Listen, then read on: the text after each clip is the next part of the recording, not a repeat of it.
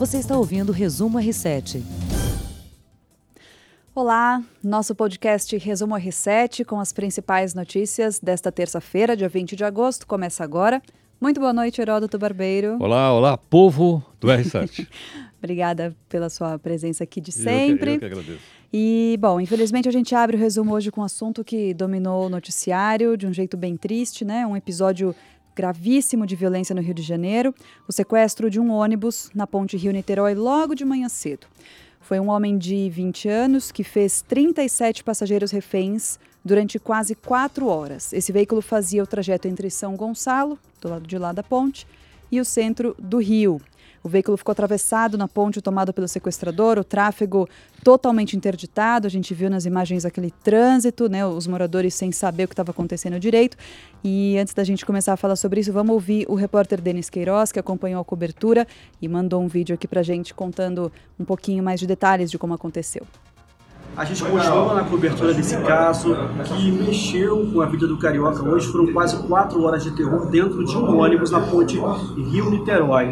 O resultado acabou sendo positivo para as vítimas, mas o sequestrador William Augusto da Silva, de 20 anos, foi baleado por um sniper da polícia, ele não resistiu aos ferimentos e morreu. As 37 vítimas prestaram depoimento aqui na delegacia de homicídios, elas já foram liberadas, na saída não quiseram dar muitos detalhes do que aconteceu, estavam muito abaladas. A mãe da vítima também esteve aqui, ela saiu no carro da polícia militar, também não quis falar com jornalistas, mas ela chegou a pedir desculpa pelo que aconteceu. Um primo do William chegou a dizer que ele apresentava um quadro de depressão, não soube dizer há quanto tempo, mas disse que a família estava preocupada porque ele ficava sempre isolado e passava muitas horas na internet. A polícia acredita que ele tenha premeditado esse sequestro e o governo do estado prometeu dar assistência psicológica para todas as vítimas.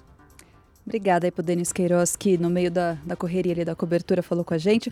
Agora, que coisa, né, Heródoto? Ele aparentemente não tinha uma motivação, premeditou o crime, tinha um quadro aí é, de depressão, né, segundo um primo. O, a PM do Rio chegou a dizer que ele estava em meio a um surto psicótico e não tinha antecedentes criminais. Muito triste, né, o desfecho para isso. Exatamente. Agora, a gente tem que lembrar sempre do, da, da, do risco né, também que as pessoas que estavam no ônibus correram. Uhum. Tá? Você imagine, por exemplo, se ele resolve, sei lá, assumir o controle do ônibus e jogar um ônibus da ponte para baixo. Ou então, pelo que eu vi de manhã, acompanhei a cobertura feita pela Record, que aliás muito bem feita, o Denis e todo o pessoal aí, imagem de helicóptero. Uh, você imagine, por exemplo, se realmente fosse real aquelas coisas que ele pendurou no ônibus, dizendo que aquilo era combustível, que aquilo era gasolina. Quer dizer, imagine se ele coloca fogo, por exemplo, no ônibus lá com outras pessoas. E mais, ninguém sabia que aquela arma que ele tinha não era uma arma real. Porque você olha uma arma e acha que é real. Claro. Não é? é um revólver que Só ele tinha. depois você descobriu que era uma arma de brinquedo, Só depois né? que descobriu. E aí, então, acho que o país inteiro ficou acompanhando, acompanhando aqui pelo R7, pela Record, e, logicamente, todo mundo torcendo para que os reféns não fossem atingidos. Ele ameaçava incendiar o ônibus, né? Pelas imagens, é, parecia que tinha ameaçava. galão de gasolina na mão, não é isso? Ameaçava. Pois é, imagina. Que Agora, perigo. Uma, seria uma tragédia, né? Seria uma tragédia. Bom, é, a gente até tem uma a participação aqui dos internautas, o pessoal que está acompanhando ao vivo aqui pelo R7.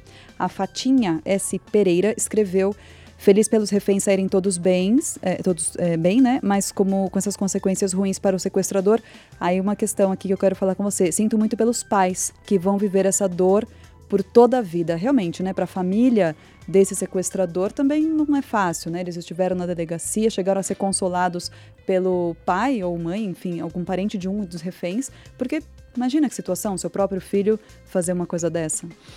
Exatamente. Agora, tem uma coisa que eu queria lembrar que é o seguinte: uh, eu acho que tecnicamente a Polícia Militar do Rio de Janeiro agiu com precisão.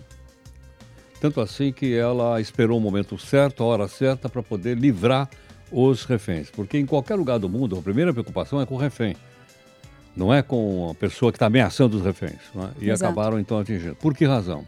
Porque aqui em São Paulo aconteceu um sequestro de uma, de uma moça uh, numa casa aqui de uma região no classe média de São Paulo. Uhum. Isso foi lá em 1990 e poucos. Muito bem. Houve o cerco da Polícia Militar. E um cabo da Polícia Militar, um sniper, ficou esperando quatro horas para ver se ele soltava ou não. Essa moça Caramba. chama Adriana Caranja. Uhum. Muito bem. Lá depois de quatro, já estava escuro, a polícia militar tinha colocado holofote e tudo mais, e esse, esse, esse cabo, ele atirou e acertou o sequestrador. Sei. E matou a moça também. Caramba. Ele matou a Adriana Caran. Então o pai dela, que estava na porta esperando para ver se. Foi uma tragédia terrível. É. O sequestrador, inclusive, foi. o- perdão, o, o policial foi, foi condenado. Sim. Pegou dois anos de cadeia de, de, de semiaberto, porque ele teria sido culpado pela morte dela. Então, quando se trata de eh, refém, tem que tomar o máximo cuidado. Esse caso, por exemplo, foi um caso que deu errado.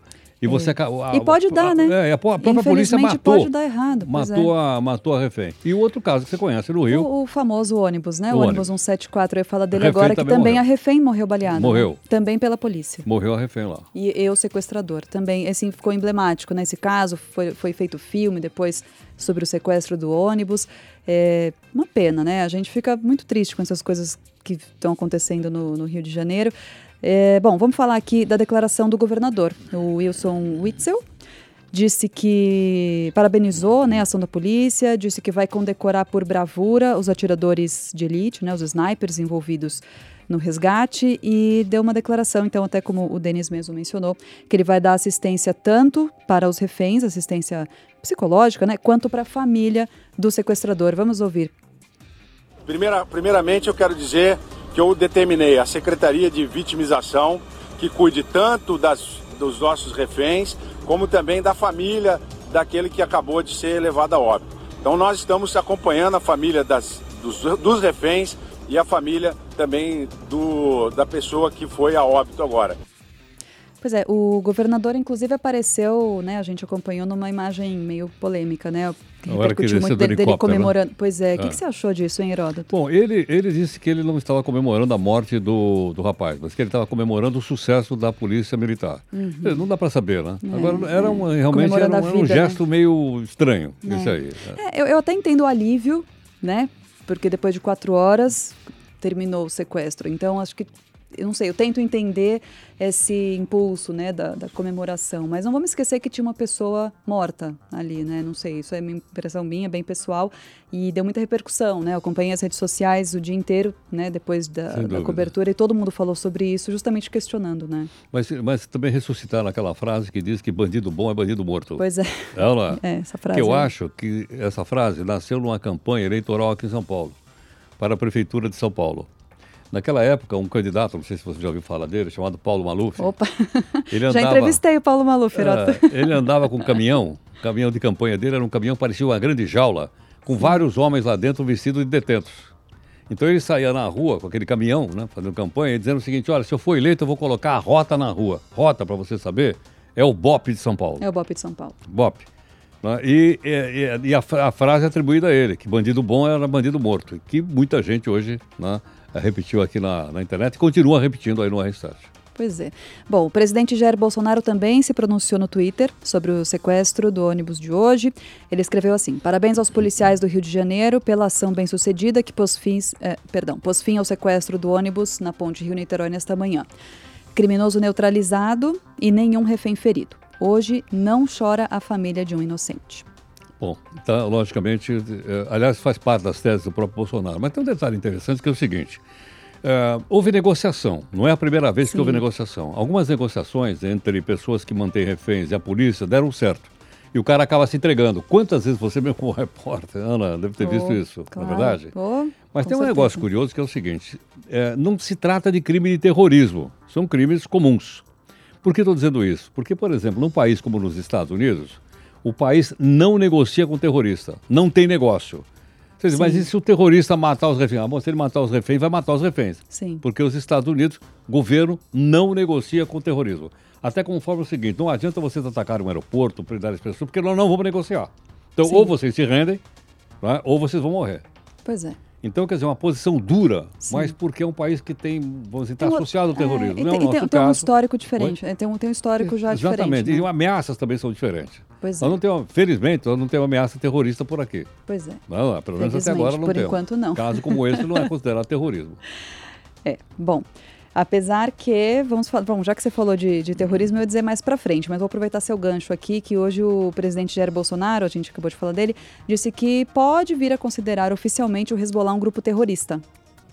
Uma declaração que ele deu lá no Palácio da Alvorada, porque ontem o Paraguai declarou é, que estava, então, a partir de agora, considerando o Hezbollah um grupo terrorista, seguindo já a posição de outros países, né, como Estados Unidos, Israel, Argentina, Austrália, Canadá, Japão, Reino Unido e União Europeia. O Hezbollah é aquele grupo político do Líbano que tem um braço armado, que é inclusive apoiado pelo Irã e tem alguns é, atentados na conta aí, né? Sem dúvida. E, é, obviamente, contrário a Israel. Aliás, eles ocupam a região sul do Líbano, uhum. chamado Vale de Becar, é? de onde eles uh, ainda fustigam Israel mas uh, é mais um país que considera então o Hezbollah como um, como um grupo terrorista. Sim, aí o Bolsonaro... E não um partido político, né? E não, é, é aí que tá, né? Porque também a, a, política ali no Oriente Médio é bem diferente da nossa, né? Então, Muito mais confusa. Tem Hamas, tem Fatah, tem vários partidos de, de, outros países ali da região que também têm seus braços armados. Mas a questão aqui também é que o, o nosso presidente comparou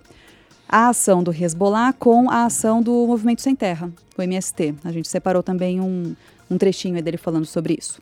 Terroristas como os Estados Unidos fazem. O senhor pretende fazer esse. Sim, sim são grupos terroristas. Como o MST, para mim, também é grupo terrorista. Os caras levam terror no campo aqui. Eles estimulam o homem do campo a produzir. Tem no Brasil todo essa, essa, praga do MST tá aí. Mas o governo são brasileiro. Pessoas, você pode ver, até o momento, pelo que me consta, tivemos uma invasão só. Por quê? Cortar a gasolina dos caras, tirar dinheiro de ONG. Isso. Tá? É, cortar Isso. militante que está incrustado em toda, em toda a administração, em toda, sem exceção. Sem exceção. Mas o governo brasileiro pretende considerá-los formalmente como terroristas? Mas o governo brasileiro pretende considerá-los oficialmente como terroristas, como os Estados Unidos fazem? Posso, sim, pretendo fazer, pretendo fazer isso aí. E são terroristas. Bastante polêmico, né? É, bastante polêmico. Agora, né? Não dá para comparar. Não, não dá para comparar. São ações completamente é, diferentes. É, claro, né? lógico, não dá para comparar. Sem dúvida não dá. Mas é que o presidente, obviamente, tem assim, uma opinião, às vezes, muito radical a respeito Sim. de temas. Ele é anti o MST. Sim, Nunca isso é conhecido, todo mundo sabe, né? Olha lá. É. Mas tá aí para comparar o Hezbollah, eu acho que ele, acho que ele pisou na bola. Enfim, bom. Vamos mudar de assunto? O candidato do, do PT à presidência em 2018, pelo PT, o Fernando Haddad, foi condenado pela Justiça Eleitoral de São Paulo a quatro anos e seis meses de prisão por falsidade ideológica. Isso porque, segundo o juiz da primeira zona eleitoral, eh, alegou que houve um problema na declara nas declarações de contas, né? Da, sobre despesas com gráficas nas, na prestação de contas de Fernando Haddad. E por isso ele pode ser, bom, enfim, a pena aí é de prisão, né? Quatro anos e seis meses de prisão, apesar que ele ainda pode recorrer. Né? E tem outros também condenados juntamente com Haddad, né? O, João Vacari Neto, que é o ex-tesoureiro do PT. Está preso em Curitiba? Então tem mais essa condenação. Além já está tá preso, mas tem mais essa condenação. Teria mais essa. Agora, no caso aí, ele pode ele recorrer ainda, como é um juiz de primeira instância, ele pode recorrer no Tribunal Regional uh, Eleitoral de São Paulo. E se perder, ainda pode recorrer no Superior Tribunal Eleitoral em Brasília.